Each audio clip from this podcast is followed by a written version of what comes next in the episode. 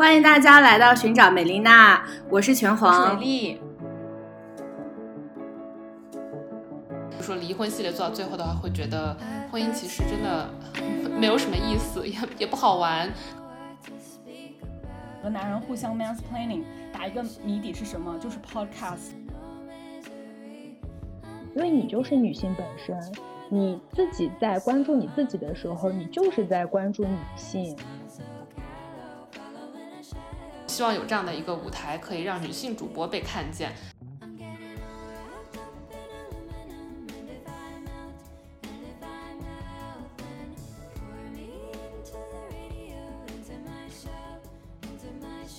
今天我们非常开心的邀请到了哦妈妈的主播，台乡论坛 Women Overseas 的创始人川唐风 Simona。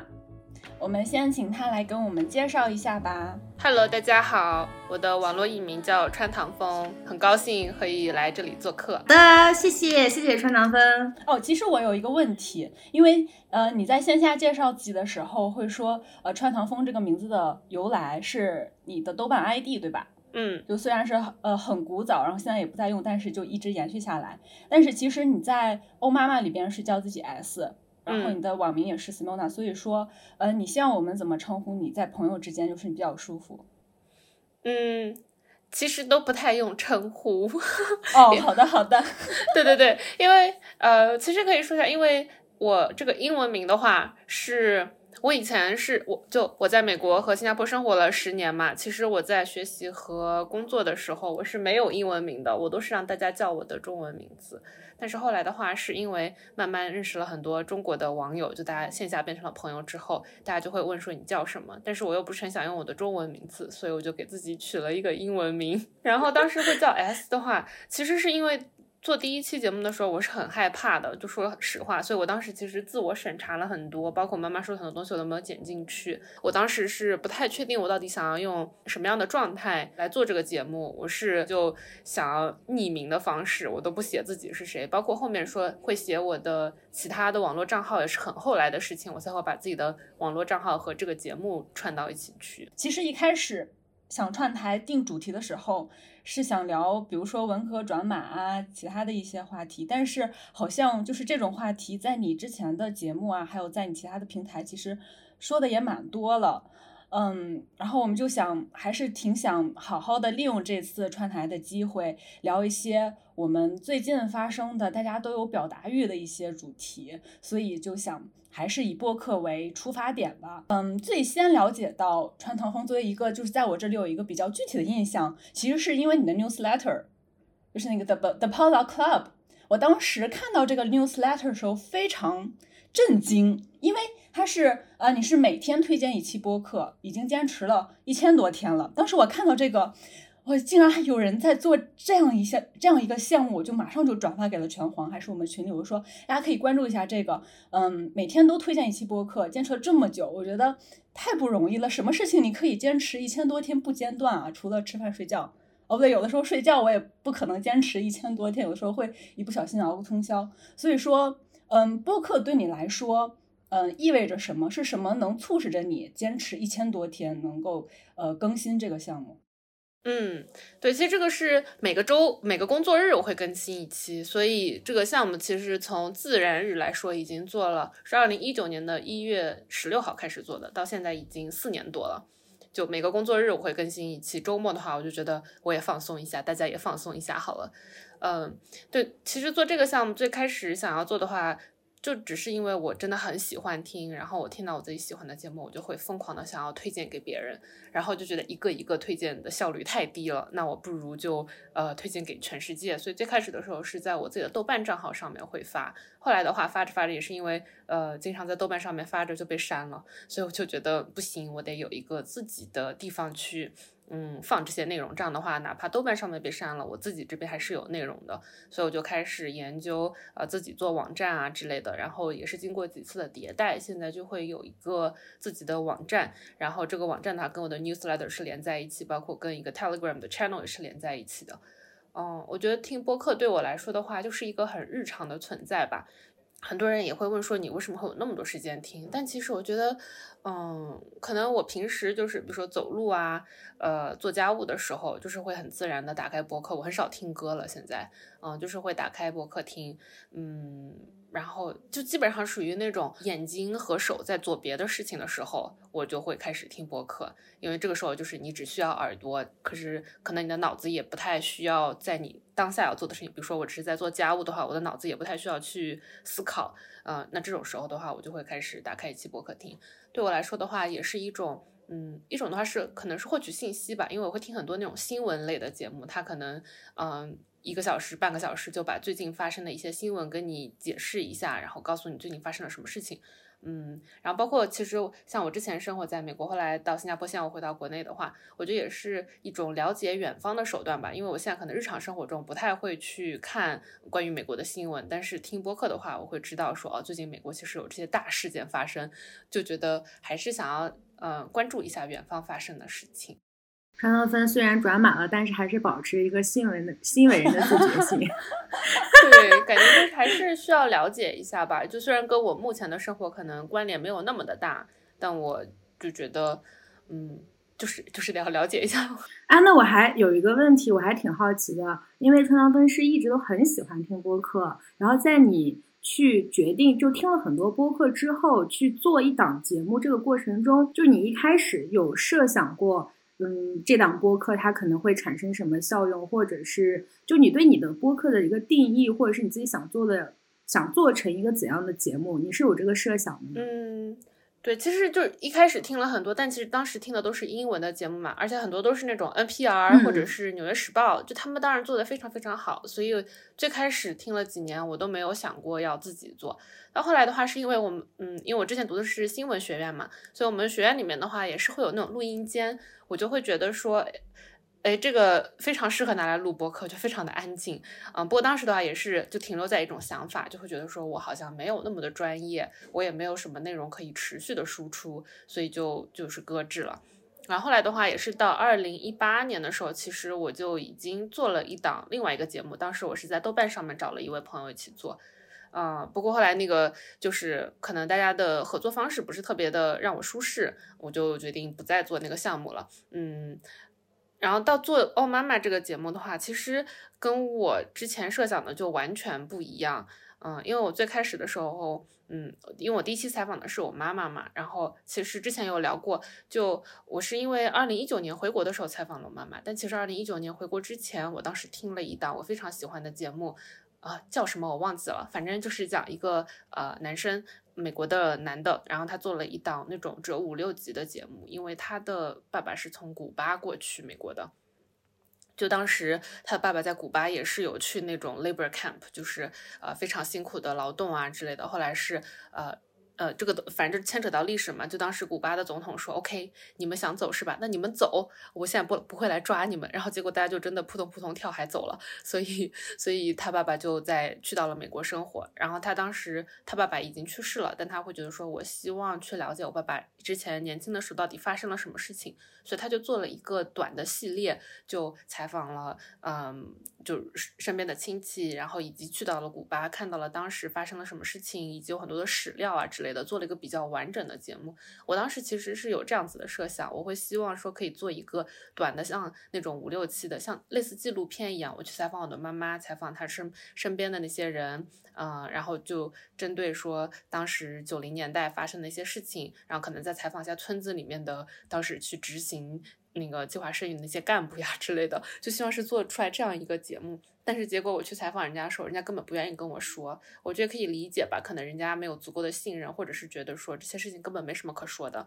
嗯，所以我当时就只采访到了我妈妈，然后我就只把那一一个音频剪了出来。就放到了网上。其实我当时真的不知道第二期会是什么，会变成什么样子。后来他也是因为，呃，我发到豆瓣上面之后，就会有豆瓣有灵，他们希望来聊他们自己的生育故事，所以慢慢的就节目就变成了现在这样子。我其实也去，嗯，翻到你的第一期节目去听了一下，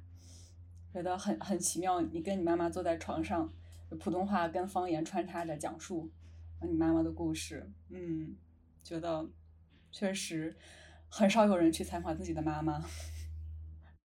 既然说到这了，就是我也不太想按照顺序去向川岛芬提问了，因为我发现，呃，就是因为伟丽和我们自己也去看了一下川岛芬的简介，也看了一下川岛芬他之前的节目嘛，就是关于你向外界暴露的自己的故事，其实我们也都清楚了一些。然后我我我有发现。嗯，虽然童年时候的那个故事它是很短的一节，但是它好像影响着你成年之后很多事情的选。就像你听了那么多新闻类的播客，听了那么多别人的故事，但是最后打动你、push 你去做播客这件事情的是一个探访自己爸爸历史、成长历史的这样的一档播客节目吧。然后你去你回国之后做的这档节目，其实也是在探访妈妈的这段历史。而且我会觉得，你探访妈妈的这段历史，其实也是想要寻找一个自己的答案，就是你想你想要知道当时他们为什么会做那个选项，就是他们自主的意识有多少，或者是外界的那个压力有多少。我会觉得，好像当时看起来非常小的一件事情，它好像真的会影响我们成年之后非常非常多的决定。说到这里，我就想问你。嗯，你觉得现在你去再去看你去你你去采访妈妈的这个动因哈历史的话，你会觉得你当年寻找想要寻找的那个答案，你今天找到了吗？可能是有两部分的吧，一部分是私人的答案，一部分是有一些公共表达的答案。就私人的答案的话，嗯。因为之前也有提到说我是我们家第二个小孩，然后呃，我父母他们为了生一个儿子之后又做了很多努力，然后也因因此要把我就寄养到人家家里面，没有上户口啊之类的。嗯，可能当时我也问我妈妈说为什么一定要再生一个？嗯，可能这个是我私人想要得到的一个答案。然后妈妈会说，嗯，其实她自己已经不想生了，但是嗯，就比如说奶奶。嗯，以及整个社会，我们那种小乡村会跟他们说，如果你们家没有生一个儿子，你就是，you know，上辈子做了什么坏事之类之类的。所以他就是迫于那个压力，会继续做，呃，会继续生孩子。然后，但是更公共的答案，可能也没有要找一个答案的感觉吧。我觉得我就像那个节目开头，我都会说，在这里我们不对个人的选择进行评判嘛。我是觉得我也没有什么资格去评判别人。嗯，像我妈妈她做的这些事情，很多可能都并不是她的个人的选择了，她就是被迫需要去做这些事情。当然，没有人把刀架在她脖子上，但就是那种日复一日的压力，我想大家可能都会大概有所了解吧。嗯，我觉得更多是公共上面的话，我是会觉得发生在我妈妈身上的事情，它绝对不是只有发生在她一个人身上，她她是一个整个社会一代人的缩影。它就是那其中的一个故事，所以我当时更多的是想要，就是说通过这一个故事，让大家可以看到有这样的一代人，他们真的就过得很辛苦，而且确实节目播出之后，会有很多人跟我提到，啊，他们想起来了，他们妈妈其实也有被迫流产过，只是说可能他们现在只是个独生，他们妈妈只生下了他一个小孩，但其实之前或者之后都有被迫流产的、被迫引产的经历。嗯嗯，对，其实我妈妈也是。我妈妈也是很多年了，我一直以为当年我妈去做的那个手术是一个，反正就是一个身体其他部位的一个小手术。但是好像是前几年我问她的时候，我说你不是去做那个手术了吗？她才说啊，不是，我是去做流产了。我才恍然大悟，原来是这个样子。而且我确实是我们家的独生女嘛，嗯，就是可能我从小没有很真切的感受到过。嗯，很明显的重男轻女的，但是，嗯，我也是到前几年才意识到，不是因为我是一个独生女，我就不会受到重男轻女思想的影响。就是你在这样一个大环境之下，没有人是可以出淤泥而不染，不受到任何影响的。你作为一个女性，你作为一个女性，在这种啊重男轻女的大环境下，你不可能是被优待的那一方的。我真的非常能理解你小时候的那段经历，因为我小时候也是，嗯，虽然没有是被送出去在别别别的家庭，呃，生活那种，但是我是一直没有一个属于自己的家的，嗯，我就没有一直没有那种归属感，嗯，就是虽然嗯跟妈妈生活在一起，但是好像从来就没有一个属于我自己的房间。我到初中的时候仍然是跟我妈妈睡在一张床上的。嗯，所以后来我就一直在想，如果我是一个男孩，如果是是我是我妈的儿子，我可能会这样吗？我可能没一直到很大了都没有我自己的一间房间。我和张芳芬一样，我们家也是三个小孩，但我家就是那个想生男宝没生到的家庭。就我爸可能一直想很想要个儿子，但是一直没生到。我我还有一个妹妹，现在呃小学六年级。呃，我最小的妹妹她是在我上初二的时候，就我妈在怀孕这段期间都是瞒着我们的。直到某天我在洗衣服，我洗洗洗洗洗，然后从烘干机里面拿出来一个好肥的裤子，我说这啥玩意儿？然后我就要拎起来。当时我们家住四合院，然后我们那个邻居的阿姨就来我们家借东西，我就把那个裤子丢给她。我说这是什么东西啊？然后她说这是孕妇裤呀。当时特别的天真，啥都不知道。然后他说你妈怀孕了，你不知道？就是我和我妹就紧急开会，然后我们当时就意识到了，肯定是我爸想生儿子。然后我们当时就说出了特别多很恶毒的话，就说他要是刚他要是他一生下来，我就把他掐死，把他弄死。就我们当时真的说了这种话。然后我妈她怀孕，嗯，就是生孩子那段经历也挺惊险的，因为她三十九岁生的嘛，就高龄产妇，加上又比较瘦。然后我们就记得那天晚上，嗯，我们家又离医院比较远，反正特别惊险，把她送过去。然后就感觉我亲耳听到，就大家可能对生育没有一个非常具体的概念，就很多小孩对自己妈妈生宝宝这件事情没有一个具体的概念。但我当时已经初二了，我也有基本的性性意识，我也知道我这个这个宝宝会从。会从我妈的哪里出来？我看到，我意识到我妈在生孩子了，然后那种感觉真的特别吓人。那个新生儿不是特别丑吗？然后我当时感觉，那个小孩被抱到我面前的时候，你别说我掐死他，我的第一反应就是想亲他，就是我天然的就对这个小孩萌生出来了特别多无端的爱。但如果他是个男孩，他可能不会。就我第一时间就是。掀开，赶紧确认一下他到底是男孩还是女孩。最后是女孩，和我妹都都松了一口气。然后对之后就可能就就比较正常了。但是这件事情就让我们一下子意识到，我们家是个极端重男轻女的家庭。因为之前我和我妹都没有意识到。然后我小的时候也是在别人家长大的。我感觉在别人家长大的小孩儿有个特别明显的特质，就是很会察言观色。我小的时候特别会察言观色，就可能。一些非常基本的需求自己都不敢提出来，然后也根本就不知道任性是什么。我我从小到大好像都没有一个叛逆期，我现在才是我的叛逆期。我真的感觉我长大之后才开始叛逆。我小的时候是嗯，青春期都度过的就挺挺听话的，特别特别能共情川汤芬那些感受。而且我之前之所以会说那些话，就是因为我自己也意识到。我人生的很多选择和我小的时候在别人家长大这件事情，好像脱脱不开什么关系。我好像一直在为那个，就是一直在给自己，嗯，帮小时候的那个自己找到一个答案。其实刚刚川川芬有说过，嗯，我在问他要不要寻找答案的时候，他有说过，他就是欧巴妈的主旨嘛。其实我真的特别好奇这一点，就是我知道我不能够去评判别人。我也知道每每个人都有自己的生活，虽然欧妈妈的主旨是不评判他人，但是和那么多，嗯，有就有过生育经验和婚姻故事、婚姻经验的这样的女孩子聊完天之后，嗯，你的心态会有一些变化吗？就虽然我对别人不会进行评判，但是我对于我的采访对象以及我采访的主题，我是有一个取舍的。就在这方面，我可能是会进行一些筛选。嗯，但是对他人进行评判的话，我个人是觉得，可能是因为我是学新闻的嘛。就我们做新闻的话，其实很多时候他不要求你有自己的观点，就我们要做的就是针对一个事情，我就找采访对象，并且我要争取找到那种正正方也要说两句，反方也要说两句，就我们要给双方都有机会说话嘛。所以我会觉得。我不知道是我天生就是这样呢，还是说在几年 读书的期间把这个能力给磨没了，我就很难对一个事情产生非常强烈的观点。嗯，对，所以所以就很多时候可能不是我不想要对他人进行评判，而是我觉得我没有这个能力，并且我没有那个想法想要对他人进行评判。但我确实会觉得，呃，在做了这么多期节目之后，我会更不想对他人进行评判。嗯，就很多时候会觉得说，可能别人做了一些选择是我暂时无法接受的，但是我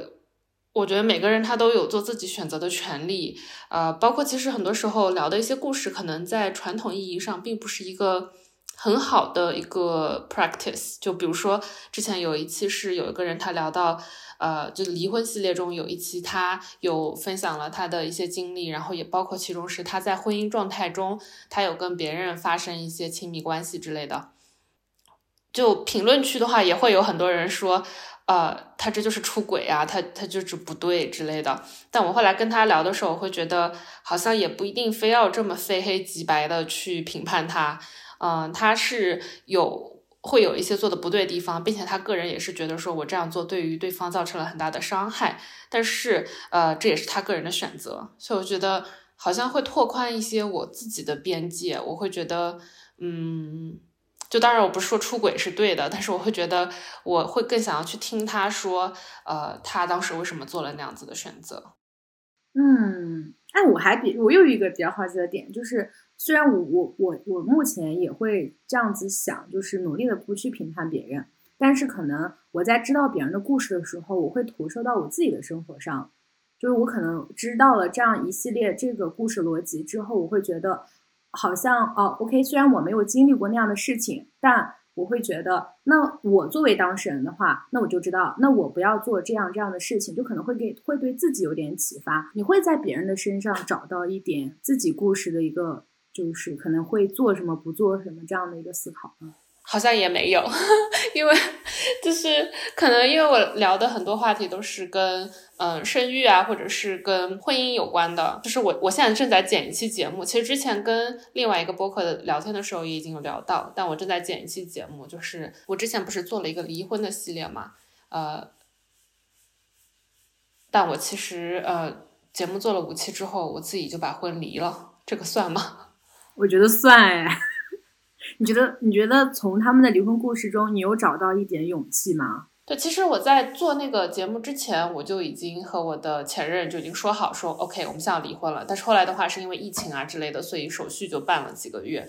嗯，但是我觉得我确实会在大家的这个离婚故事，以及包括后面做了几期之后，会有很多女生来找我聊天嘛。然后他们也会，呃，我还没有开始问呢，他们就会主动的跟我分享他们的离婚经历，呃，我觉得是会在大家的故事中看到一些共鸣吧，就看到一些力量。嗯，我最近经常会觉得是，其实离婚，包括我自己的离婚也是，到最后跟对方是谁，其实没有太大的关系。就当然会有一些人是因为，比如对方出轨，呃，比如说我采访第一个故事就是非常的 drama，他一个小时不一个晚上三个小时之内就发现。呃，他的前任出轨，然后他决定离婚了。但呃，会有很多的女生，特别是如果说，其实他们的伴侣或者包括我的前任，也是在传统意义上来说，并没有做什么很过分的事情。但我们就会发现说，其实自己成长了，自己不太需要这段婚姻，自己在这段婚姻里面是不快乐的。虽然说对方可能呃各方面条件都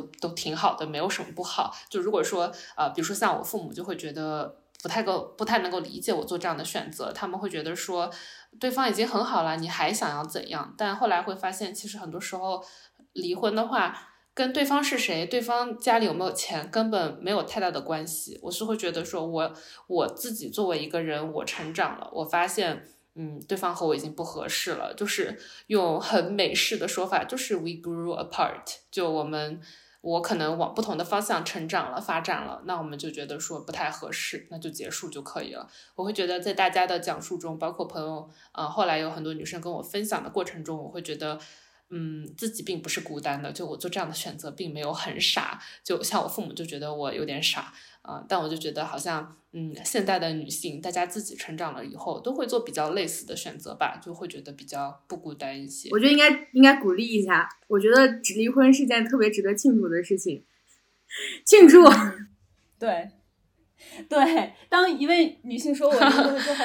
我第一反应真的是真的恭喜。对，其实我发现欧妈妈这个节目其实是作为你的一个有点像个人成长探索。一开始是做呃离婚系列，可能当时你就自己心里有这样这样的一个苗头，然后去看别人是怎么做的。现在有一个我非常喜欢的栏目叫做多元成家，是不是你也是想去探索？嗯，在离婚之后，你可以想去尝试更多不同的。呃，多元形式的家庭模式，那你们有有有没有会有想在未来尝试的模式呢？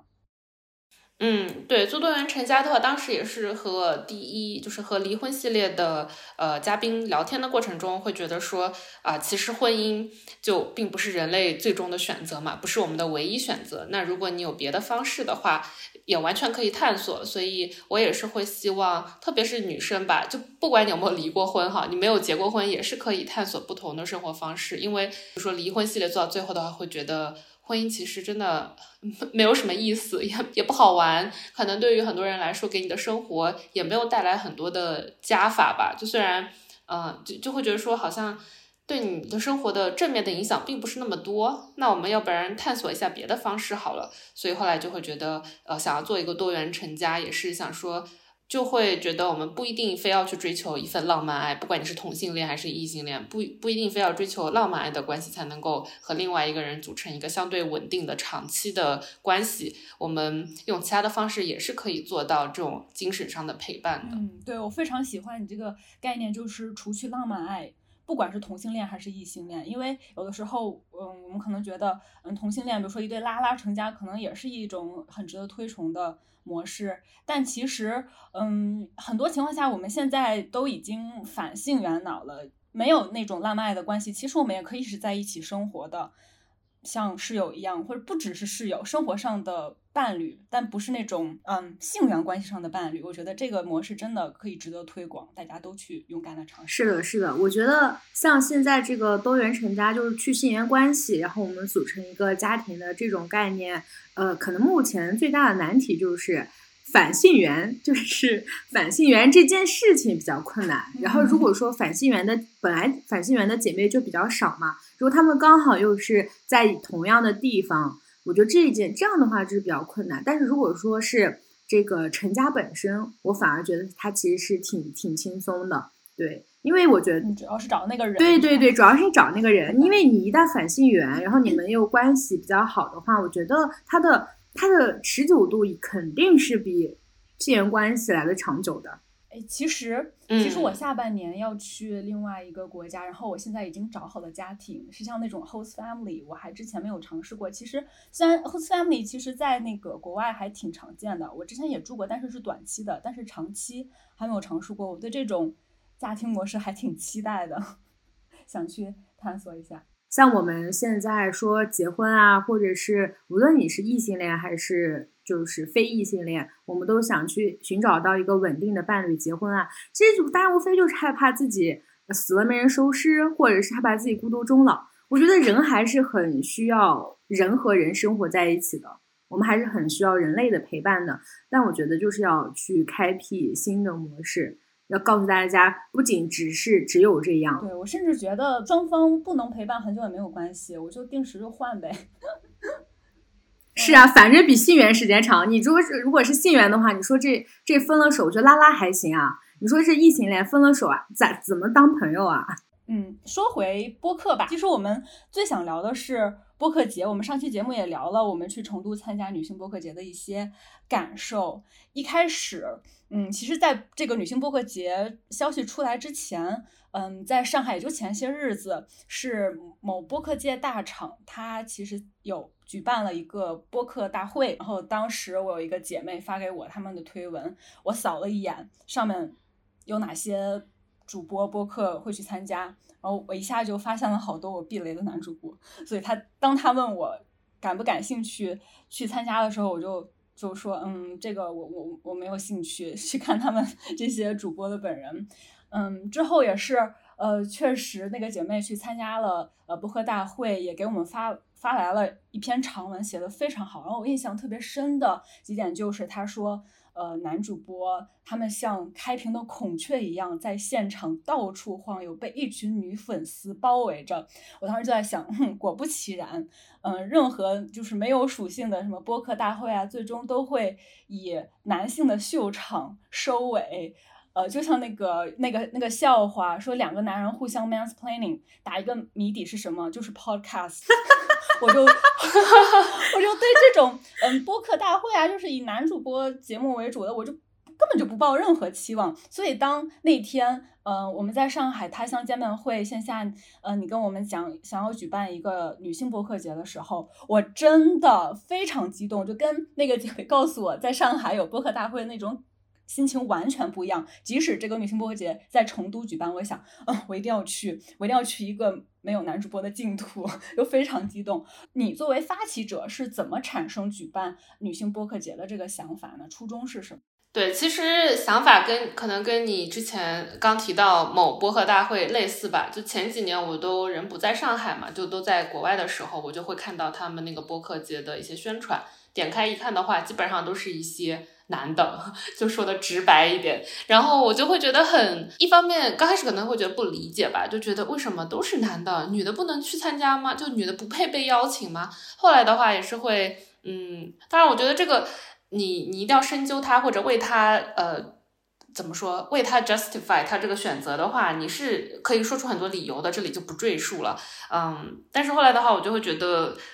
呃，我不太喜欢这样。我希望有一个地方是女性主播可以作为女性播客节的时候，我真的非常激动，就跟那个告诉我在上海有播客大会那种心情完全不一样。即使这个女性播客节在成都举办，我想，嗯，我一定要去，我一定要去一个没有男主播的净土，又非常激动。你作为发起者是怎么产生举办女性播客节的这个想法呢？初衷是什么？对，其实想法跟可能跟你之前刚提到某播客大会类似吧。就前几年我都人不在上海嘛，就都在国外的时候，我就会看到他们那个播客节的一些宣传。点开一看的话，基本上都是一些男的，就说的直白一点。然后我就会觉得很，一方面刚开始可能会觉得不理解吧，就觉得为什么都是男的，女的不能去参加吗？就女的不配被邀请吗？后来的话也是会，嗯，当然我觉得这个。你你一定要深究他或者为他呃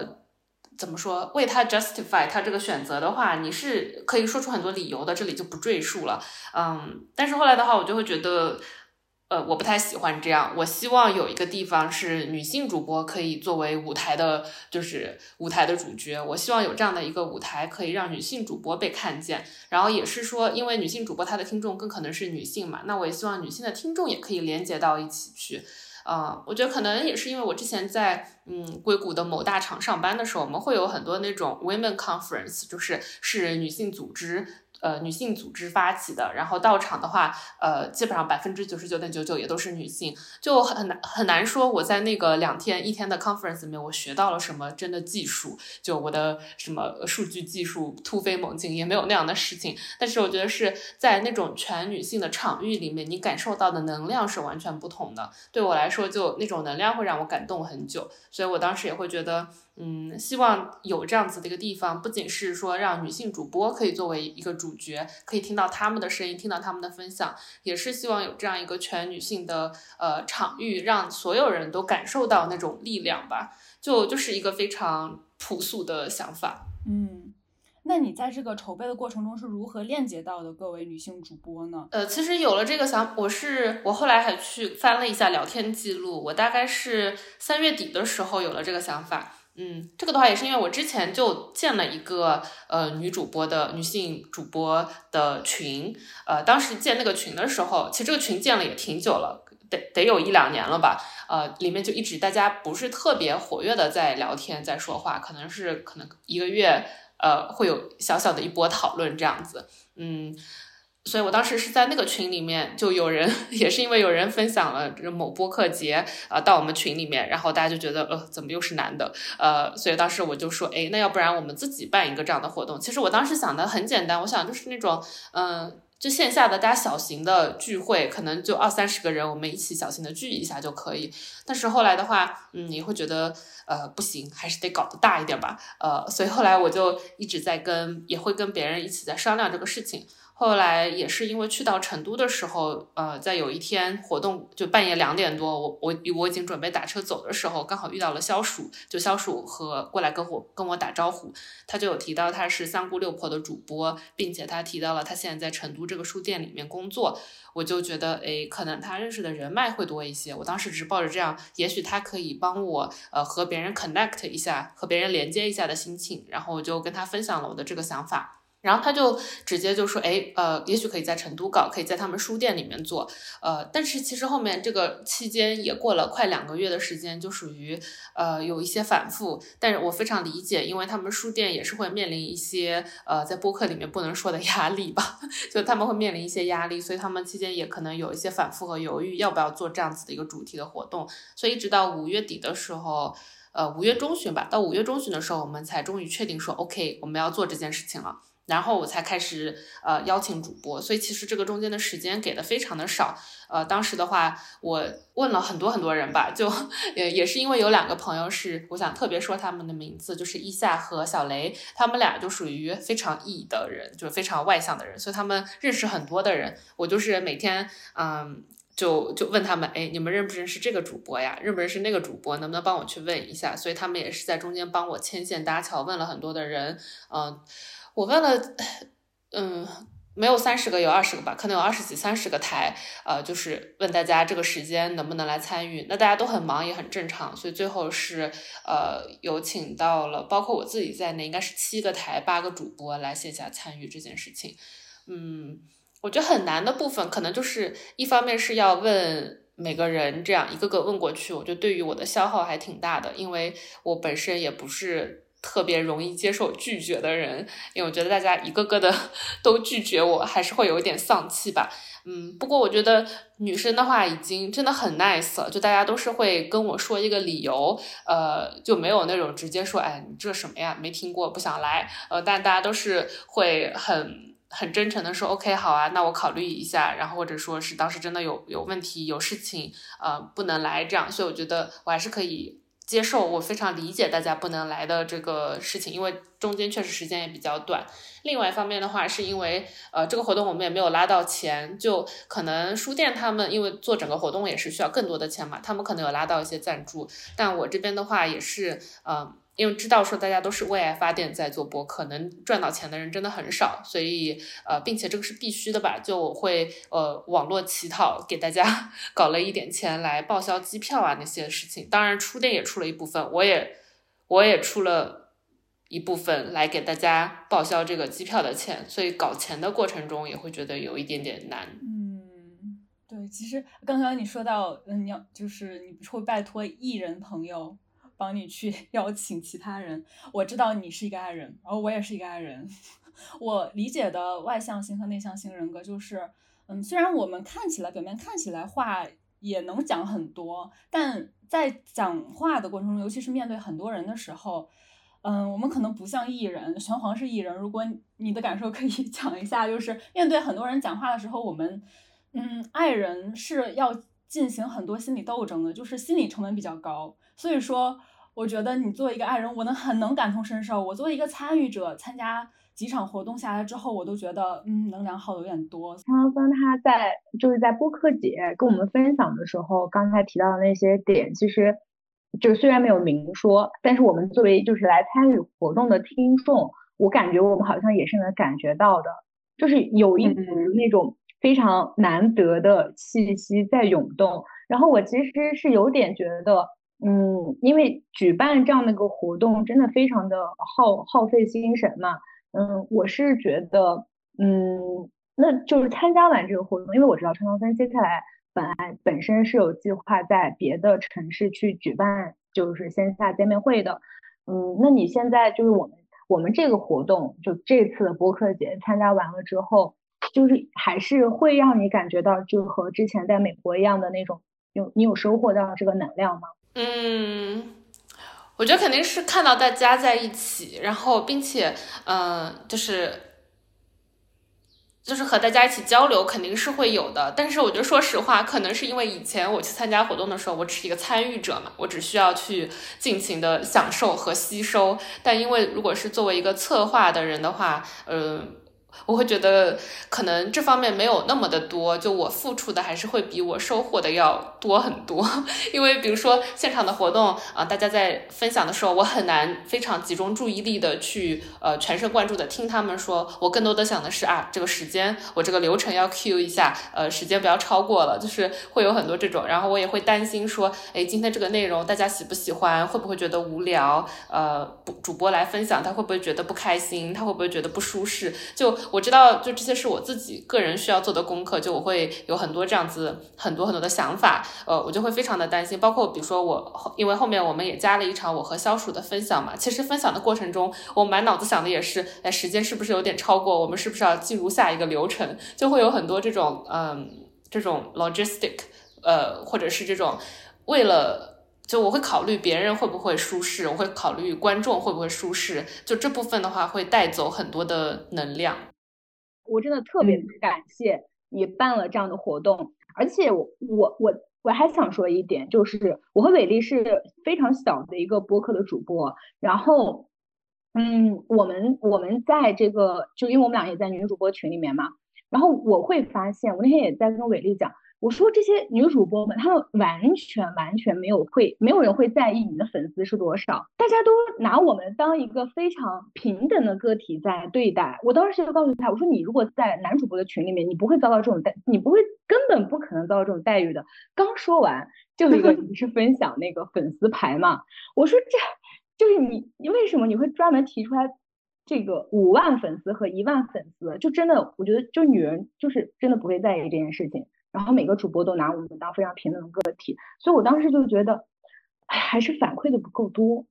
对对对，我们作为听众好像过于担心表达自己的喜爱给主播带来困扰，但其实主播是需要这这些正面的反馈的，是这样的吗？是啊，我觉得对对，我想我想分享一点点，就是那天晚上，嗯，就蹦迪的时候，然后呃，有一个女生，她就突然来找我说话，她其实也就说了几句，然后然后我就开始，我现在又觉得要开始哭了，然后我就就是她还没有说完，我就已经开始掉眼泪了，因为会觉得嗯很感谢她，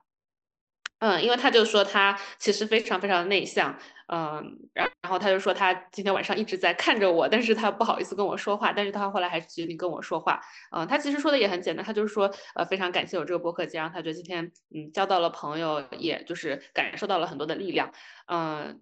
然后然后我就开始哭了，然后就跟他说来来拥抱一下吧，因为我我我就是没有办法回应他。嗯，对，当时就会觉得嗯。就很高兴，就觉得说，嗯，其实我我真的还挺焦虑的，有几个晚上都就有点睡不着的那种焦虑。其实我都不上班，很少有这样子的状态了。呃，我擦一下鼻涕，就是，嗯嗯，对。但是有几个晚上确实会感到很焦虑，但是也觉得说，嗯，也不一定非要让所有人知道啊，做这个事情真的让我觉得很，嗯，就是很艰难啊之类的。我觉得大家。玩的开心就足够了，但是当时收到那样子的反馈，呃，我还跑出去自己录了一小段音频，就是想说记录下当时的那种心里的想法之类的。嗯，对，所以我觉得明天要表达，不然的话就会被那些就是可能他非常直接的表达出。嗯，我觉得这里有问题，那里有问题的时候，嗯，真的，我觉得听众他是意识不到我当当我对一些选择或者是一些比如场地安排呀，然后什么，尤其是收费啊、收费啊什么的感到质疑的时候，我觉得作为主播他是很难解决的。就是我觉得我和伟丽虽然没有办过这样的活动，但是我觉得哪怕是我我这样的状态的话。嗯，因为我其实平时不太把别人的话当回事儿的，而且我其实也比较就是没有那种非常大的工作责任感，所以所以我会觉得，如果是我的话，我可能还是会觉得你们不是喜欢我的吗？为什么要对我提这么多要求？我觉得就是嗯，确实反面的声音更容易被人听到，声音更大一些，我们可能会很天然的去注重一些反面的。意见，但是我也希望大家真的多多正向反馈，大胆的表达出自己的喜爱、肯定、赞扬，夸夸多夸夸。是的，其实这就是我们的下一个问题嘛，就是因为川川森最近一直在和不同的主播在线下交流，包括上周的这个播客节也是见了很多其他的主播，就是这个交流会就是会让你有一些更新的感受吗？我觉得这个事情本来就是我一直想要做的，包括我前面提到说，我大概一两年前就建了那个女主播的群，也是觉得，呃，其实我会在一些其他的主播群里面，但是那些群里面基本上只有男的在发言，呃，而且经常会有那种让我觉得非常不舒适的男性发言，因为他，呃，怎么说呢，毕竟是一个男性占主主要数数字的呃群，只是因为他们这些男性刚好都有个播客而已，并不会改变他们作为男性的特质。呃，所以我当时就会希望有一个女呃群，可以让女性的主播一起聊天，嗯，但是更多的话也不只只是不仅仅是聊天了，我也是希望大家多多的合作嘛，嗯，就可以就互相帮助吧，就把女性的播客的这个群体更壮大一些。嗯，所以最近的话，呃，也很高兴说，通过这个播客节的契机，我们有更多的朋友，就更多的做播客的女性加入到这个群里面，并且这几天大家，呃，我相信伟丽和全华也在那个群里面，就是会看到大家有更多的讨论，呃，可能可能是吐槽，我觉得也很好。然后我们也会有一些更实质性的说，希望可以，呃，有一些方式可以帮助到大家，就大家一起互助。其实也不一定是帮助吧，就是希望大家有更多的呃这种交流啊之类的。嗯，就我觉得这个事情是让我觉得非常非常高兴的。可能我本人并不会从中获益，呃，但是我会觉得说，如果大家有这个已经有这个想法了，那就是只要有任何人做的话，我就会觉得很好。嗯。然后另外一方面的话，也是大家会讨论到很多商业化的问题，我觉得这个也是很正常，因为毕竟大家为爱发电，就可能很多节目都是二零二零年开始的，到现在也都三年多了，大家不可能一直这样子为爱发电下去，所以大家也会讨论一些关于商业化的问题。嗯，但其实我就觉得说，我有的时候用商业化这个词，我都会觉得有点害羞，因为就我们这个商业，就一年赚一两百的这种商商业化，就根本 就叫什么商业化？我去肯德基打工都不值这个钱，就是我就觉得很，呃，但是大家都在努力的做各种各样不同的尝试嘛，所以，我我觉得，呃。比如说有一些播客主播，他们做的比较久了，他们会更有经验一些。那我们这种呃一年赚个几百块的 主播，可能可以向他们多学习。就比如说有的时候，甚至是有品牌来找你，你他然后他给你报一个很低很低的价格，你就会觉得这个是真的吗？呃，我不知道，我在猜想，如果是男性的主播，他们可能就会觉得，哎，这个不行，价格太低，pass。但是女的主播，反正至少我的话，我就会觉得，呃，这个价格是很低，但是难道这个是市场价吗？如果我拒觉得它是不太好，还是说大家都是要从这个价格开始做起啊之类的？我就会觉得，如果有这样一个地方，让可以让就是走在更前，在这个过程中走在更前面的一些的女女性主播，可以嗯，就是。跟大家分享一下自己的呃一些经验的话，对于我像我来说的话，我就觉得哦，原来这个价格真的是很低，我拒绝它是有道理的，而不是我有问题。嗯，就是可能是我这个人比较内耗吧，我就会在这方面会比较内耗一些，所以我会很高兴大家开始有这样子的讨论。嗯，其实呃，我们上期也聊到了商业化这个话题嘛，然后在上期筹备的过程中，我们两个就在说，哎呀，商业化这个问题不能多聊啊，不敢聊。怕掉粉，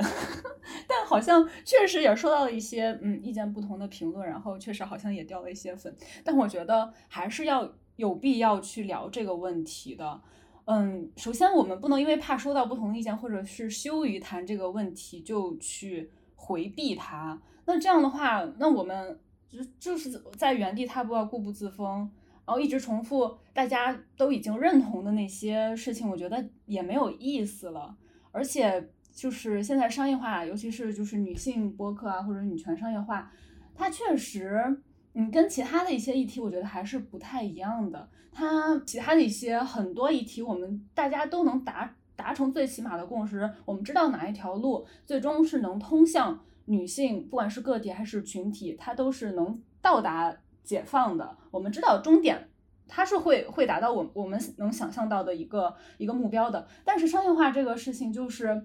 嗯，我觉得我我现在还想象不出来一个就是能通通往就最后整个所有女性都能解放的这样的一个路径，就大家也没有达成嗯最起码的共识。虽然我们所处的环境主流是女权肯定要与商业化割席，我觉得很这里边很大一部分原因是因为有太多的反反面的案例，他们把呃女权当做噱头啊、时尚单品啊，或者甚至流量密码啊，去创造一些本来我们女性可能不需要的消费需求，然后呃赚的盆满钵满钵满之后回来再背刺女性。呃，这些大家可能被背刺太多了，就有一种可能是一朝被蛇咬，十年怕井绳的感觉。但我觉得也请大家相信，我们的讨论肯定不包含这些案例的，因为它已经肯定是已经触碰到我们的原则和底线了。这这些案例我们肯定都是不支持的。而且，我觉得虽然反面案例很多，但是成功的案例也没有很多啊，就是没有啊。我加过一些。嗯，公益性质的做女性社群的群，最后都是不了了之。就一开始大家会招募，哎，我们做这个做那个做做这个，之后，嗯，最后群也就只剩闲聊了。就是正式好像 大家都没有坚持下去。我所以我觉得外发电真的是非常难持续的。所以他乡我觉得真的很难得。嗯，从就是坚持了。已经有几年了吧？到现在这个知名度、这个普及度，嗯，真的、真的、真的，我觉得太难得了。不仅是全国各地，是全球各地，你在任任一个城市，至少应该都能找到一个他乡的姐妹。但是你们还是为爱发电，对不对？所以我觉得，在如如何同时保证，呃，女性事业蓬勃发展和女性。个体的基本生活得到满足，就是这个事情上，我们还没有探索出一条可行的道路。嗯，现在就对这个商业化的问题下定论，我觉得还为时过早。就是我们不能因为男的他本来就是这样，或者是啊男的他就是就是拥护利益，男的他就是这样，所以我们女的就不批判他们了。就是他，反正他们就是呃，有大把大把的纯女人为他们消费，所以我们就不去批判这种现象了。我觉得这思路就很很奇怪，而且我们之前在那档节目也说了嘛，我们认为女权必须要商业化，以及它需要就是必须要商业化的原因，就是在于我们需要持久的平台，对吧？我们需要他乡论坛持久的存在，我们需要欧妈妈持久的存在。我们需要我们喜欢的每个主播，他们能够不受生活所困的持久的为女性发声。但是如何做呢？如果他不商业化，如果他不靠外界的支持，靠他自己啊，他他靠他自己怎么做？这没有答案呀。对的，我觉得这个问题的话，也是最近和几位女性主播一起讨论之后，大家会觉得说，嗯。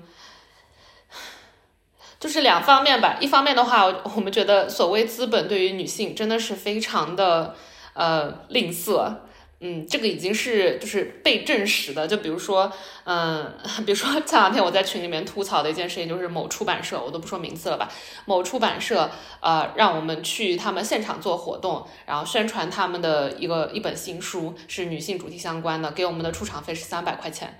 我就觉得。就是被侮辱了，只能这样说。我我真的看着那个手机里面那个三百块钱数字，我都觉得震惊。就是真的吗？并且说刚开始他们是不准备给的，还是说书店老板帮我们去争取一下，争取到了三百块钱？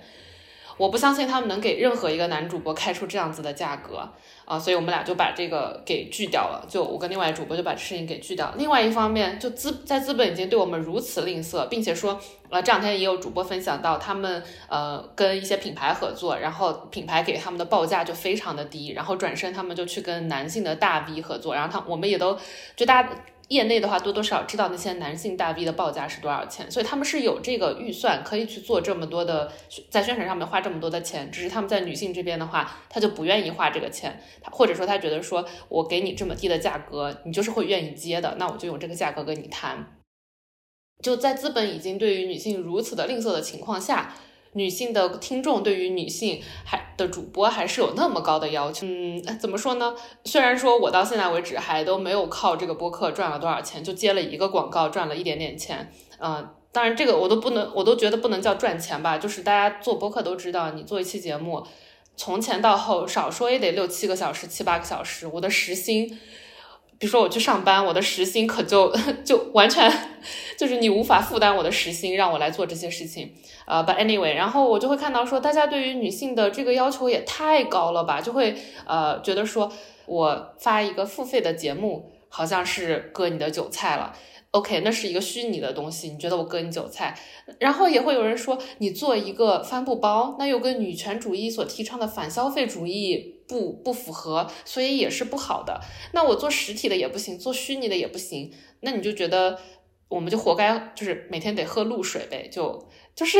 我我都已经我看了那评论，我都觉得哦，原来大家是这样想的吗？我真的还没有这样想过，我都不知道。那你想让我们就是每天喝露水，然后就这样？硬给你做点内容出来吗？呃，我这里说的可能有点刻薄还是怎样，但是我就觉得这个已经到了我无法接受的程度。我就觉得，就你们怎么不对男性的主播有那么多的要求？就如果男性的主播他们出一些周边，就没有男权社会的人跟他们来说，你这个跟男权社会所提倡的反消费主义是不符合的，你们不能够做这些周边。就是两方面吧，就资本和听众对于女性主播的要求都实在是太高了，就让你觉得。你无法做到一个可持续发展的程度啊！那没有钱，我怎么可以可持续发展做这些事情呢？我会觉得之前的话，我可能对于这个议题没有那么大的兴趣，或者说我自己的参与度也不是很高，也是因为我之前是自己是有一份工作的嘛。那我我之前都会开玩笑说，我这是以饭养息，就属于我在公司每天呃朝九晚五的，就是出卖我的精神、灵魂和肉体和时间，就是为了获得一份工资，然后我可以拿来做为爱发电的这些事情。但我现在没有了工作，没有了收入之后，我就会觉得说，那可是我付出了那么多的时间，我不管做什么事情，我哪怕去肯德基打工一个小时，他也是要给我钱的。为什么做播客、做这些女性相关的事情，我就不能够收一分钱呢？所以，我最近也会觉得，嗯，有的时候看到这样子的评论，会有一些泄气吧，就会觉得说，好像我的这些付出，在大家在部分很少部分人的眼里，就是一文不值的东西，你我就只能免费提供，我哪怕收你个三十块钱，你都觉得我在割你的韭菜。这样子的话，长此以往下去，可能做播客的人就只剩下男性了，因为只有男性可以通过做播客这件事情赚到钱，或者说维持他们的生活。女性的话，我那我就还是老老实实找个班上吧，我我也不要再做这些为爱发电的事情。那最后，这是大家想要的局面吗？就最后就变成只有男性他可以有这个精力、有这个钱去做这样子的发声，女性的话可能就呃，大家还是。就就就还是找个班上，就再也听不到女性的内容了。这样说可能有点极端，但是我就觉得这是大家想要的局面吗？反消费那个点，我觉得比较特别，就是因为这是女权内部提出来的这个反消费嘛。我觉得伟丽她上期提的那个提的那个观点就特别好，就是不要对这件事有羞耻心。你可以做周边，你做，然后你不要因为你做周边卖给粉丝这件事情，你不要因为他感到羞耻，而作为一个粉丝，我基于我自己的基本需求。你出了周边，我想买就买，我不想买我就不买。而且刚刚川藏风也提到一个点，就是说我去上班，我的时薪比免费读播课，真的真的是高的不知道多少。就是就这种情况，如果女性主播越来越多的放弃外发电去上班了，损失最大的是谁？是主播本身吗？是我们这些听众啊？这些优质的关于女性的内容，女性创作者越来越少。谁是最大的啊损失的那一方？不是主播自己，主播干什么干什么都比做播客 拿的钱多，好吧？我们听众啊是每天听不到这些优质的内容，见不到更多的呃同样优秀的或者是勇敢的这些女性啊，是我们在承受这些损失啊。我不知道这个是能不能说，就是嗯，就是那个就是他乡见面会，因为有人提出三十块钱的门票还包含。一杯饮料嫌贵，就是你为了省这几块钱，你损失的是什么？反正我作为一个他乡见面会的参与者，我分享，我在这里跟大家分享真实的感受是，我得到的远远不止这三十块钱，我交到的朋友，跟大家交流的这种感受是完全无法用金钱衡量的，这是无价的。我就跟大家讲，那天在上海跟那么多姐妹见过，我是。见过最多的就是润含量最高的一次线下聚会，当时大家在互相交，嗯，加微信好友的时候，备注都是国家加昵称。然后有一个姐妹特别有意思，她分享自己现在在学理发，嗯，想以后出国去，嗯，做理发师。呃赚一些零花钱，我给他的备注就是国家加 Lisa，然后加昵称，真的特别有意思。所以说，大家太纠结于这些，对女性创作者要求太高，最后损失的不是他们，是我们自己。嗯，对，而且补充一下，就是那个三十块钱不是给我，我我自费去那儿，我花那么多时间，我一分钱没有。那个三十块钱是给书店的，所以，我我只是因为书店要求我把那个钱攒好了之后再交给他，所以我等于就是中间过一遍我的手，但我不收一分钱。呃，所以我昨天就有点崩溃掉了，我就觉得。就是这个事情，它真的值得我吗？因为我我现在在安徽黄山这一个小的地方，所以我如果真的要，我如果要去武汉的话，其实我是得从早上可能六七点就得出门，花几百块钱才能到，才能说晚上到武汉。我觉得这个来回的过程中，会让我觉得，嗯，就是我自己的心态真的崩掉了，我我没有办法再说别的话，然后，所以我。然后昨天下午就哭了一下午，所以我昨天伟丽问我说能不能下周再录，我会说下周再录的话，我可能那个情绪都过掉了，还不知道能不能讲出来东西。因为昨天下午真的就是一个，呃，我跟这边的小伙伴聊天的时候，聊着聊着我就说对不起，我要去哭一会儿了。就聊着聊着我就觉得哇，太委屈了吧，我到底在做什么事情？就上班都没有这么委屈，我为什么要搞把自己搞成这样？所以我就决定还是就把这个活动给取消掉。虽然当时已经有好几位朋友已经报名嘛，但是我还是觉得说，嗯，至少这一次，我希望把我自己的感受放到最前面。我不想要勉强我自己去做我不想要做的事情。只是觉得他的那个反问，让你一下子觉得这次举办活动好像没有意义了吗？对，就是我当然知道说这样的人只是非常非常少数的嘛。嗯，但是的话，我就会觉得说，嗯，本来我也是为爱发电，那我希望呢，就是大家有一个好的交流的感觉，嗯，然后怎么说呢？其实之前参加上海那一场，对我来说感触还挺大的，因为那一场活动的时候，我分享了一些关于运营他乡我们会有的一些呃想法，以及我们对自己的要求。当时的我觉得，当时不愧是上海的观众，就觉得大家都很。嗯，怎么说呢？大家都会很直接，然后有，比如说有个人就直接说你是不 INFJ，就可能是那种社会责任感更强一些。然后也会有很多朋友就直接劝我说，你不要道德感这么强，你们就是道德感太强了，所以会觉得做事情就内耗很严重。嗯。所以，所以我我最近也会觉得，说我为什么我们一定要对自己的要求这么高？就哪怕说这个活动我真的收钱收到我自己的手里面，那又如何呢？我是为了这个事情，就光光是路费的话，我来来回可能就得一千多块钱，还有住宿啊什么。哪怕我把这个钱收到了自己的手里，那又如何？这是我付出了劳动，我应该要获得的一些回报。但是，就哪怕是在这种我自己都完全不收钱的情况下，我还是会。我就是觉得我对自己的道德要求太高了，然后我好像没有办法满足别人的这些就是期待吧，我我就会觉得，嗯，可能目前的我就至少是昨天下午的我就没有办法再去满足别人的这种期待了，就会觉得啊，为什么这个活动要收钱？明明很书店的很多饮料都不止三十块钱，可能说你买一杯什么茶可能只要十八块，不要三十块，反正我当时就会觉得，嗯，我不想要再去了，我没有办法，嗯。就是完全好像这些事情没有发生，去还是去精神饱满的去面对大家，去给大家做分享。嗯，我有印象，你在上海线下分享的时候有提到过他乡论坛。你在运营的时候会很怕大家，比如说在某个帖子里边吵起来，有一些争论，还有人会去后台私信你，怎么怎么怎么样。当时你就会觉得，嗯，有人来找我就必须要解决，或者是我嗯很怕就大家会有这种冲突。我就觉得你已经做了这么多了，你已经给大家提供了这么好的一个平台和论坛了，已经够了。就是后面的事，就让我们这些用户、这些参与者去大家共同的维护就好了。你已经把这个平台建立起来，你的责任已经到了，不不必要有这么道高的道德感。这个线下活动也是，你已经把这个活动都已经办起来了，进去这个社群的人，他们每一个人都有维护这个社群氛围的义务。参加的人是他们，受益的人也是他们。嗯，我还是那句话，就是大家有什么想法，一定要表达出来，一定要发声。如果你不发声，只有那几个少数人表达的是反面的意见，你不说，那你就是沉默的帮凶。你不说，默认跟他们是一样的想法。所以我觉得这肯定是不怪你的，要怪也 也只怪可能当时也没有说话的那些人吧。嗯，就是我觉得大家想要什么一定要表达出来。如果是正面的反馈更多的话，可能最后也不会是这个结果吧。嗯，对我当然理解，就是就是那么一两个人，但是我当时就是心态完全崩掉了，我就觉得不行了，我我没有办法再继续，至少说这个周天我没有办法再做这场活动。嗯，我我也能理解，理解，我能理能理解，嗯。是，因为我的话，我应该会直接骂的。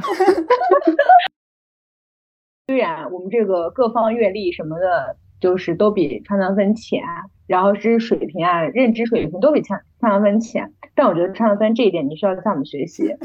把问题 推到别人那儿。对对对，对对对，这个世界出现了任何问题，都是这个世界的错，和我没有任何关系。如果不是这个世界，我也不会变成这样。如果说真的、真的、真的，就是。放下自己谴责自己的这些情节，而且你以为你自己做够好，这些问题就不会出现吗？No，你做的再好，这些问题依旧会出现的。所以你真的不收钱，这些苛刻的人，他们只会说，嗯，这场子的空调开的不够猛，这场子太小了，这个麦克风声音怎么这么小？就是他们会找各种各样的问题的。你做的够好，他们还是会找问题的。我觉得还是，我觉得你看人家男的，看人家男主播，场地一切以我的以我的感受为主。哦，我看这个语气，我震惊了，我拍手称 绝。我天，我们我们女人什么时候能这样说话？真的，哎，他那里完全，他完全不担心他这句话就是这样说出来冒犯到别人，他也完全不担心，就是我这样说会没有人来听，会没有人来参加。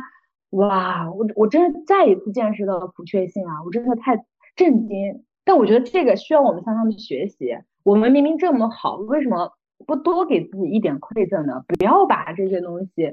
哎呀，真的，我觉得你们都太好了。我觉得这些姐姐们都太棒、太好了，我都无法想象这么好的人为什么会苛责自己，真的，然后被别人被苛责。对，主要是被苛责，可能，哎，哎，我觉得这个世界对女人太不公平了。对对，我最近觉得我可能跟自己最常说的话就是，呃，道德感不要那么高。那你那你就别高呀，你怎么会一直意识到这个问题，但依旧那么高的？对对对，所以我这两天就在这边跟黄山这边小伙伴也说，哎，我要回老家，就回温州去跟商人们多混一混，多沾染一些商人的那个气息，这样可能道德感，对啊，就是要。理直气壮的赚钱，我付出了努力，我付出了这些精力时间，我就是要获得回报。就，但是但是我就觉得我们，比如说我们做他做他乡的话。大家真的道德感太高了。我们其实也有想过各种各样商业化的模式，也不是说商业化。你看，我又开始道德感高了。就是 我们想的都不是说我要怎么靠这个赚大钱、财富自由啥，就根本就没有。我们想的都是说如何把这个东西持续性的做下去。那这样以后我们有了更多的经费，我们可以做更大的活动，比如说我们可以搞全球性的活动。然后其实我们也有想过，呃。因为会借鉴别的借鉴别的社区嘛，比如说我们一个月五块五美金的会员费，呃，如果你交了这个会员费的话，你可以获得一些怎样的东西？我们也会想说啊，会不会有学生妹妹们付不起这五美金呢？那对他们是不是不太公平？就是 我觉得我们几个人真的就就只能是喝露水吧。哎，我真的觉得这件事其实挺荒谬的。五美金三十块钱，我们可以花三十块钱买一杯奶茶喝，但是，哎，就是很多其他事情我们花钱真的就不会去思考，花了就花了。但是就对这种事情上花钱呢，我们就锱铢必较了。对，而且说不定我们搞了这五美金，然后就会有人开始说，哎，你看他们终于开始割韭菜了，就是。我就觉得大家怎么这个韭菜也太短了吧？只有五美金嘛，能不能让我割个五万的那种？我觉得最吊诡的一点就是吧，这些主播们在播客中跟我们说，女孩子们大大方方的谈钱，应聘工应聘工作的时候不要不好意思谈钱，工资你都要点，在那交交交，然后交到最后自己一直是为爱发电，然后听了的听的听众们也在那说，嗯，就是他也不觉得对方为爱发电这件事情有什么。嗯，人完全没有，就是完全觉得你应该这样子为我服务，那好，真的是很离谱。就是主播把这一套方法论交给你，然后他自己却不让不这样践行。我觉得还是因为主播们太爱女了，就是因为最基础的那个爱女思维，就觉得女人过得太惨了，女人过得这么惨，我还要再去让问她收钱，这件事情就道德感太强了。美丽同志，我们我们从这一期就开赞赏，哈哈哈笑死。嗯，我觉得就是大家可能还是觉得，嗯，女人互相不能啊花钱，是这个意思吗？就只能只能找男人要钱啊？你不给男人花钱就不错了，好吗？你把男人花在男人身上花的钱给女人花，我觉得女人就能过得好很多。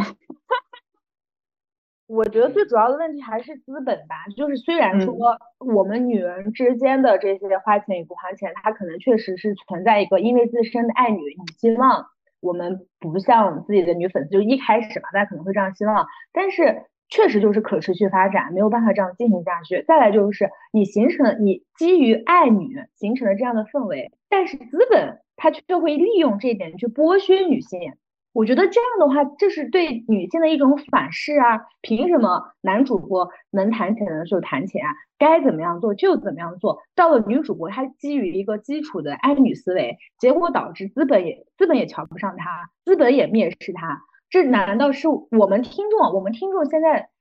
我们能不能基于我们的爱女意识去维护一下主播呢？我们能不能去给主播创造一个更好的表达环境呢？我们难道不希望这个世界上过得好的女人多一个吗？而且凭什么她做了这么多好的事情，她她太值得，太应该过得好一点了。嗯，而且其实现在很多博主，嗯，他们是以自己为爱发电是一种标榜的。唉，其实我我不太希望大家就是把这个道德标杆立得这么高啊。我以前良心挺过得去的，哦，是吗？哦，虽然我我，那好吧。可就是你们没有意识到，就是尤其是你没有意识到资本会蔑视你这些你喜爱的女主播们，完全没有意识到这件事情。唉，所以我们真的我们要连接起来，一起对抗资本。最最主要的是可持续，我觉得最最重要的就是这一点。嗯，就是主播们他们必须要花时间在这件事情上面，那他们得生活呀，他们得吃饭啊，他们拿什么？而且凭什么凭什么要在这方面男女有别？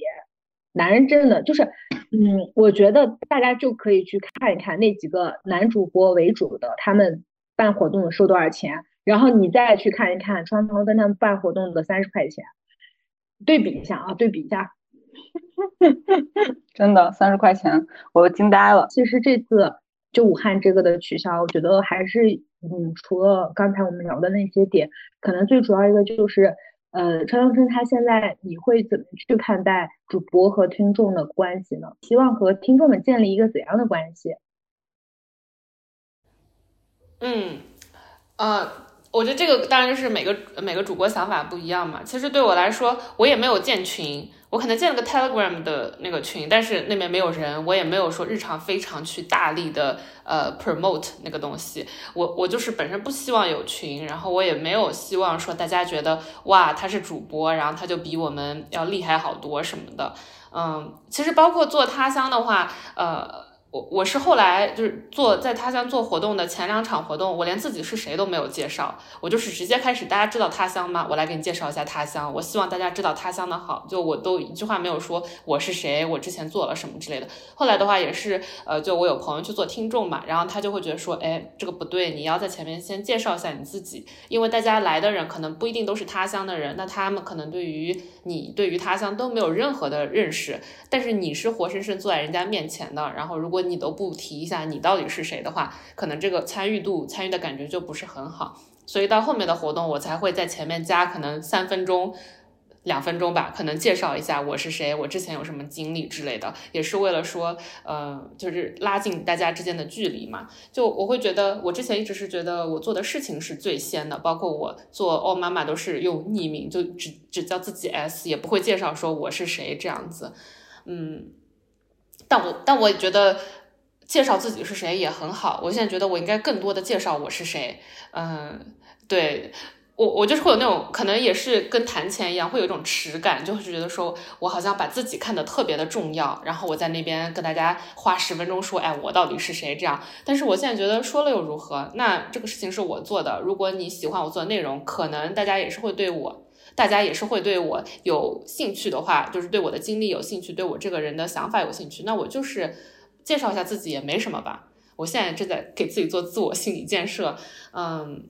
所以我会觉得，我之前的话是一直是那种我做的内容在那边很好，大家喜欢就够了，大家也不需要来喜欢我，也不需要对我有任何的兴趣。嗯，你喜欢我的内容 enough，如果你愿意为我打钱，那就更好了。呃，就是为我的内容打钱，那就更好。嗯，但是现在的话也确实会觉得，呃，可能也是因为我没有工作了，我需要说去，嗯，可能大家国内的话都会说什么打造个人 IP 之类的，其实我。也是会有想说，我是不是应该往这个方向稍微努力一下？嗯，因为我之前的话就属于会有朋友跟我说，哦，原来这个 newsletter 也是你做的啊。他们可能之前有听过我的播客，但他们不知道那 newsletter 是我做的。因为我在我后来就发现，我在 newsletter 里面，我也从来没有提过我是谁，我就是每天发，每天发，我从来不会说啊，我是川唐风，大家可以在这里关注我，就完全没有这样子。所以我觉得，嗯，像我会觉得说，其实我要 promote 一下自己，也没有什么不好的。这样子大家才可以知道说哦，这些东西原来都是你做的，那我支持你做的东西。有了这种知识之后，不管是精神的还是物质上的，我才有条件去把这个事情更持续性的做下去。那喜欢这个内容的人才能更持续性的获得这些内容。啊，天呐，我前两天才听了一档。一档播客就是三明治的，但是是之前的节目了，是李文老师和三明治聊天，就是聊女性主义的一档节目。然后当时就是刚入职的一个小伙伴跟他们一起聊天，然后当时李文老师真的太好了，就是他们刚聊天的开始，嗯，就说这是谁，这是谁的时候，然后那个入职不久的那个小伙伴他没有自我介绍，他就直接开始了，然后李玟老师就直接打断了，他说你不介绍一下你自己是谁吗？然后他就慌了，他就说啊，我呃就从来没有介绍过自己，然后怎么怎么样。然后刘文老师就说，你需要介绍你自己是谁，你要让别人知道你是谁。然后他就现场就是说了一下，当时这个点对我触动也挺大的，好像确实，刚才我听川唐芬说了这些之后，我其实有点震惊，连就是怎么会连写 newsletter 都不会写自己。就是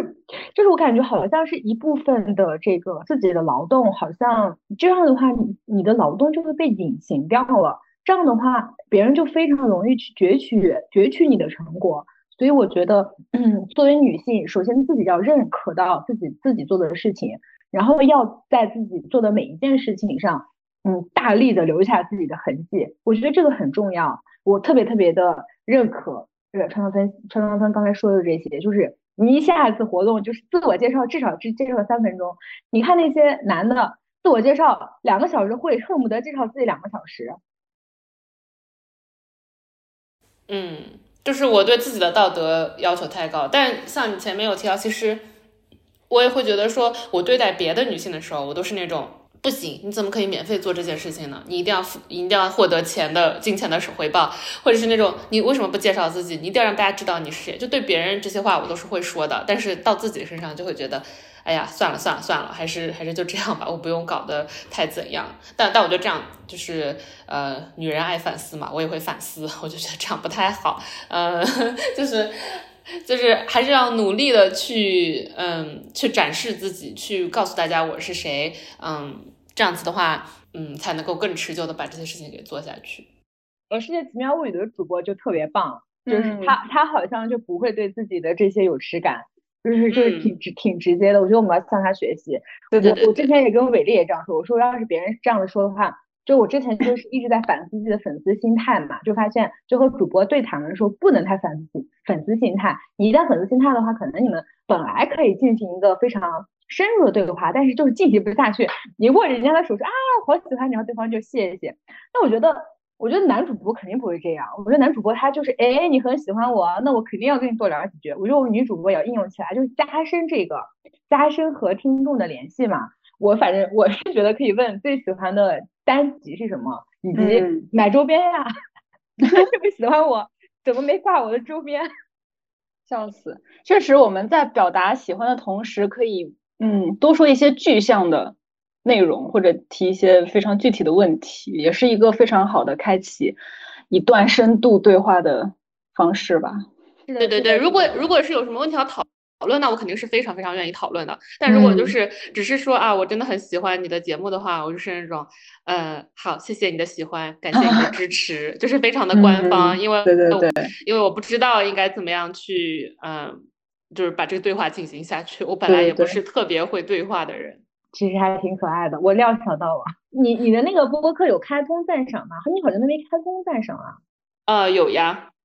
你是你是跳到那个爱发电那样子是吗？呃，就是小宇宙上面也有，目前为止，目前为止我收到了一百块的赞赏，但是小宇宙那边在扣完钱到我手里，我还没有提现呢，到我手里可能就是六十多块钱。唉，对对，然后呃，然后我也有开爱发电，但是呃，可能从头到尾，哎，真的就是。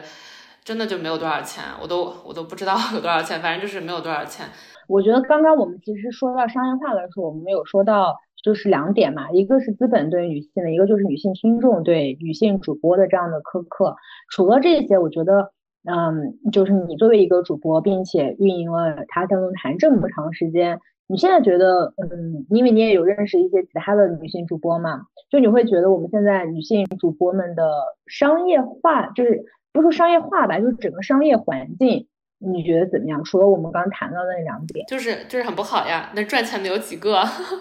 能赚钱的可能就是大家知道的那几个吧，剩下的大家都是很就都可能有自己的主业，这个就只能作为一个副业。嗯，但是那个这个是和播客的商业化环境有关系的。你觉得是跟播客的商业化环境关系最大、更大呢，还是和女性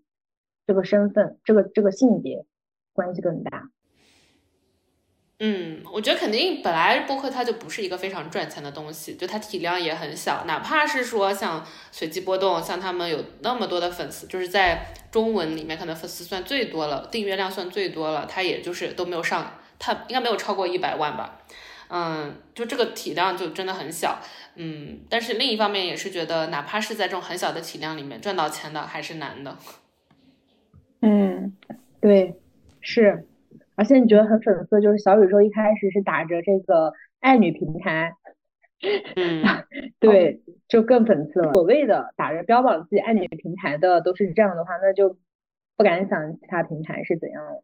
对，就是我我现在的话会。怎么说呢？就资本这个事情，我们很难一下子改变它。但是像我之前也在呃会在群里面分享说，那个出版社只给了三百块钱这件事情，嗯，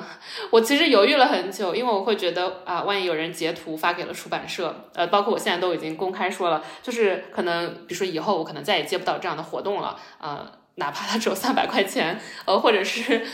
就是就是呃，可能别人会觉得，哎，这个人有点难搞，或者是怎样，可能会有这样子的想法。但是我那天犹豫了很久，还是在群里面直接说了嘛。一方面的话是觉得说，希望大家知道说，呃，这个三百块钱是不 OK 的。如果以后有人只收到了三百块钱，请千万不要答应，他对不起你的付出。另一方面也是觉得，呃，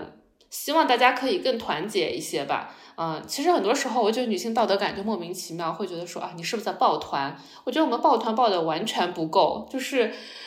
比如说我在那些男性为主的播客群里面，每次有人一发个什么东西，大家这边捧臭脚，就是那边哇，你这个内容太好啦，什么大家抓紧听一听，不听就就错过啦什么的。就是，我觉得女生之间这种哪有抱团，大家都是非常。独立的在做这个事情，但是你如果一直这样单打独斗，不互通信息，不互通有无的话，你就很难就是。发展下去嘛，所以我会觉得，一方面那天呃会分享这个，一方面是觉得说这个事情真的很离谱，想要吐槽一下；另一方面是希望说，如果以后大家有遇到这种不合理的事情，可以放到群里面讨论一下，呃，也可以说选择不接这个活动，因为只有当大家都拒绝的时候，他们才会意识到，哦，原来三百块钱真的是一个很过分的价格呢。那下次我可能五百块钱吧，就是，对，就就是希望大家呃如果都不接的话，那我们才能够把整体的价格提起来。包括说接广告也是一样，其实我之前接的广告价格也很低，但是就搞得我现在都有点后悔，我不应该以这么低的价格就接受了，这样子其实就是对市场的一种破坏。所有人如果都三百块钱都接了，那他们广告商就会觉得哦，其实这个东西它只值三百块钱，我们下次按照这个价格给别的节目就可以了。那我们还做个什么劲儿呢？就这个东西它永远价格都不会上来了。那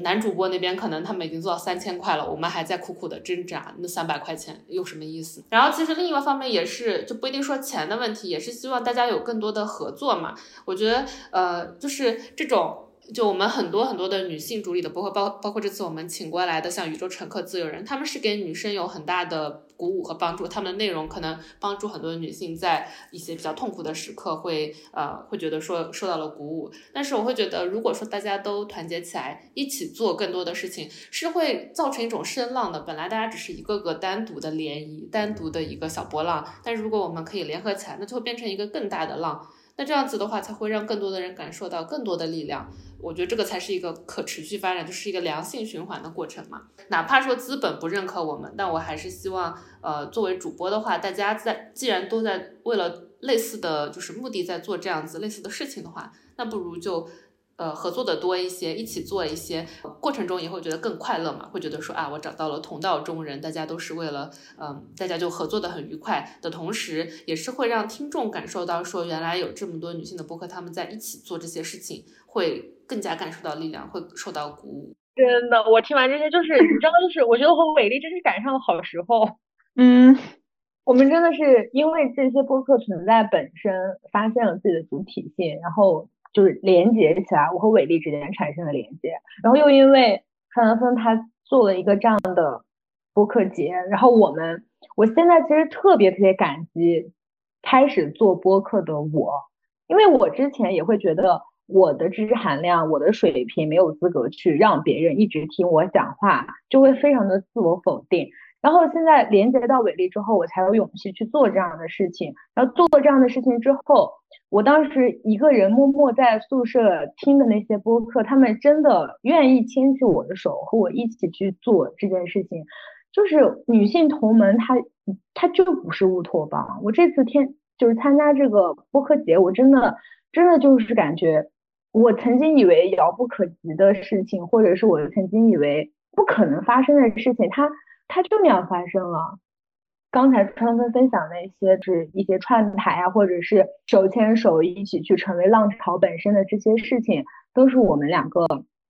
非常非常期待。真的从来没有想过可以跟曾经自己听的播客的主播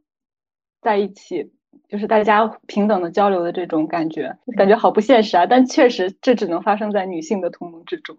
是的，是的，我现在就感觉我们，我们，我们真的，真的是一股浪潮，真的它就是正发生。嗯，因为川多芬是在国外生活了好长时间，然后才回来嘛，我就想说，就这次的活动参加完，然后也有了，也发生了非常多的新的新的故事。然后在这个过程中，嗯，我其实听到好几位主播，刚啊，包括刚刚川多芬也说到，就是你们都谈到有非常多年轻的妹妹们。就他们现在可能就觉醒的特别早，然后就是会做非常多看似非常就本身就很勇敢的一些决定吧，有也加入我们这个性别话题的讨论之中。就你在看到他们的时候，嗯，会有什么感受，或者是以及我也特别想知道，你看到他们的时候会不会想到以前就比较年轻时候的自己？嗯，对，我觉得可能，呃，比如说这次，呃，我邀请到的主播，其实那天我还就活动结束之后问了一下大家的年龄，然后我发现其实大家都差不多岁数，就都是呃三十岁上下，可能有人稍微年轻一点，有人稍微年纪就超过三十岁一点点，但其实大家都是这个年纪。我们也会觉得说，现在看到很多女孩子可能在读大学，那就十八九岁，她们已经在呃，比如说我们看的书都差不多嘛，最近上野千鹤子很火，可能大家已经在开始看上野千鹤子，或者已经在考虑这些。女性的议题的时候，就会觉得，嗯，就时代是真的在发展的。虽然很多时候会觉得，呃，看到说那些社会事件啊，或者是看到一些言论，会觉得哇，就自己做的，就我们我们真的有在进步吗？但是我觉得看到更年轻的女生，就大家一起在讨论这些话题的时候，会觉得。我们是有进步的，虽然说它是那种曲线，或者是进两步退一步，但总体来说，至少在过去的十年里面，我觉得肯定是有发展有进步，就会觉得非常的欣慰吧，就说欣慰听起来我好像就是很倚老卖老的感觉，但但确实会觉得很很高兴会有这样子的事情发生，也很羡慕现在的女孩子吧，就觉得说，呃，十八九岁的时候，就我们这个社会上已经有那么多的话题，就就是你没有办法去回避这些话题，你就是会去讨论，会去看书，呃会去观影，你就是会带着女性的思维去思考，我就觉得这个事情，嗯，它开始的越早越好。能二十到二十五岁期间，对于我来说最大的一个课题还是处理童年的发生的事情吧，因为我会觉得这是一个，嗯，就在我离开中国之前，我从来不会去跟别人任何人谈论，呃，小时候发生的事情，包括，嗯，就是被寄养到别人家，或者是没有跟父母一起长大这些事情，嗯，这个的话是我当时，嗯，就一直压在心底，然后会对我的，呃，生活的。方方面面都造成一些影响，比如说以前我朋友他们都会觉得我是一个比较压抑的人，就不是那么的开心。然后我是在读研的话，我想一下，应该是二零一四年、二零一三年的时候，所以那个时候我是二十一、二十二岁的时候，我后面是花了很很多年，花了有三四年的时间，一直在不停的反复思考这个问题，进行一些表达，就通过各种各样的方式进行一些表达。我才能够做到到，比如说到现在，我可以跟别人讲小时候发生了什么事情，而没有很大的情绪波动的程度。所以可能，嗯，跟女性的，我觉得跟女性的这个思想有没有直接的关联呢？可能并不是说因为我读了一本关于女性的书，然后我就想到了很多事情，但是是从我反思小时候发生在我身上的事情。然后我会更多的去关注女性的话题，然后我才意识到，身为女性其实就嗯有很多的不公平，然后这个社会它是一个呃对于女性非常严苛的社会，就是就会有带来后续的一系列的思考，嗯对，但但我可能最开始并不是说呃我觉得作为女性我要去思考这个问题，我只是去思考我小时候发生的这些事情。那你你现在觉得这个这个伤痛它在慢慢的解决了，还是它依旧正在解决中？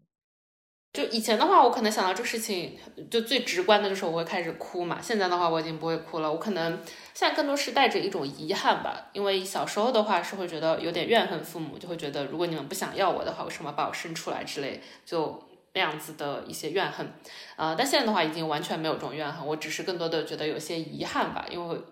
就是怎么说呢，人生出来你都有一段童年，你都有一对父母，只是可能有些人他童年非常的快乐，他跟他的父母关系非常的好，但对于我来说的话，童年的事情已经无可改变，然后跟我父母的关系也感觉就是很难在。因为你没有那个情感的基础，没有小时候产生那种依恋的话，对我来说就是已经很难再去跟我父母产生非常亲密的关系。但我只是会觉得有些遗憾，然后也没有很大的负面的情绪。因为时间也差不多了嘛，然后我最后还是想说，嗯，我觉得川岛芬一直在帮助别人，就是他一直在向外部，就是去。去解决外部的这些女性的声音、女性的困境、女性的问题，但我希望，我当然我说这个话其实不是很不够格的，但我依旧说，就我我我希望，嗯，川东芬她在接下来的生活中，永远永远女性她放到后面一点，你你自己把你自己放到第一位，因为你就是女性本身，你自己在关注你自己的时候，你就是在关注女性。你自己你自己过得好，就是女性主义的胜利。我那天其实参加完活动特别快乐，然后我当时看到网络上的新闻，我也觉得特别的有负担。当时群里的一个朋友他就说，快乐就是一种反抗，我们就要当那个越快乐越好的人，因为我们快乐本身就是一种反抗。我觉得外部的问题它不是我们造成的，我们先解决我们自己的问题，我们自己的问题解决之后。我们就是在为女性做事情，因为你已经做的很多了。希望传堂风可以把自己放在第一位，把自己的感受放在第一位。